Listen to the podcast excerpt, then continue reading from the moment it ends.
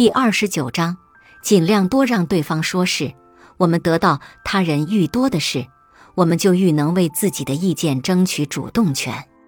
推销商品也好，其他一切需要他人信服的事也罢，这一法则都很有效。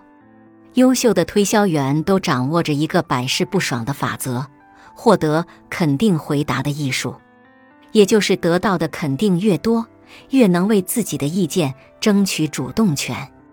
著名美国地产商弗利西根曾经说过：“我们得到他人愈多的是，我们就愈能为自己的意见争取主动权。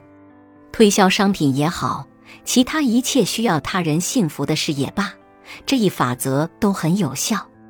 初步了解他人的需求是这一方法的目的。弗利西根也是这么做的。有一次，弗利西根想买下几块地皮。”但几位业主的报价远远超出了弗利西根的底线，在这种情况下，弗利西根并没有放弃。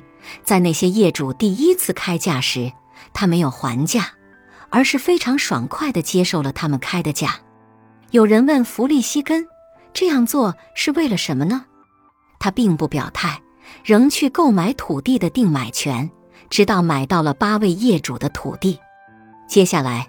他把八位业主请到他在芝加哥的信托公司，他对这些人说：“你们的开价太离谱了。”同时，他又提醒他们，也许这是出售地产的唯一一次机会了。同时，弗利西根又告诉他们，公司方面能提供这些土地支付的总价目，希望由他们自己去分配。于是，弗利西根几乎没有任何麻烦。没耽误一点时间，就办妥了一件十分难办的事情。开始时，他竭力避免他们一切异议，以使他们应允。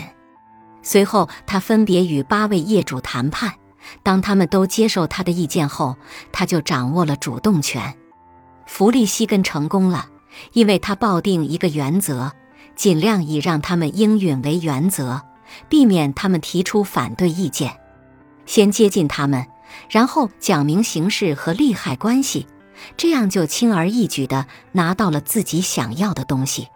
事实确实如此，只有接近目标，一点一点得到对方的谅解和同情，才能将自己的意见传达给对方，进而影响他、改变他，最终获得主动权，达到自己的目的。当人说是或心里这么想时，我们就已经接近他了。因为我们非常了解他的需求，因此他也会同样关注我们。但是，当对方说不是，或者心里有拒绝之意时，事情就不一样了。当我们的问话看似与他一点关系都没有时，就相当于我们并不关心他想要什么，他肯定会生气，因为人的自尊心都源于此。因此，如果我们与他人打交道时得不到对方一个“是”的回应，我们最好想方设法不让对方说出“不是”这个词。那么，如何才能让对方尽量多说“是”呢？一是要学会设问的艺术，引导对方多说话。设问是原本没有疑问而自提自问，即明知故问。但明知故问不是瞎问。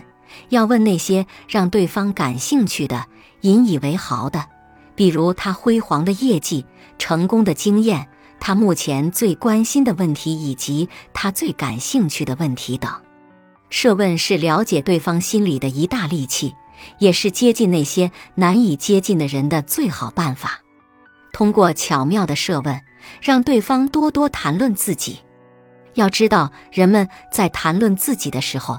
总是高兴地投入地，只要对方高兴了，便容易与你形成互动。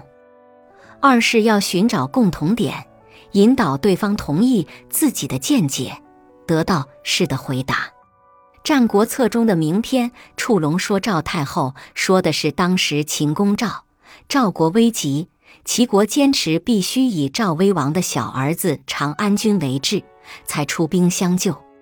但是掌权的赵太后溺爱长安君，不同意齐国的要求，朝中大臣死谏，得到的回答却是敢有以长安君为质者，老妇必唾其面。而触龙高明在见面时，并没有说长安君的事，而是和赵太后拉起了家常，询问太后的饮食起居，在谈如何真正爱孩子的问题。显然，触龙在找自己和赵太后的共同点：一是同为老人，关心饮食起居；二是同为人父母，关爱孩子。这样便把话题转移到了如何关爱孩子上。得出了关爱孩子就要为孩子的将来思考的结论，最终触龙成功的说服赵太后，化解了赵国的危机。所以说，世上没有说不动的人，只有不会说的人。要想在商场上、职场上做个成功人士，就必须掌握说话的主动权，尽可能的引领对方走向自己设定的目标，尽可能得到是的回答。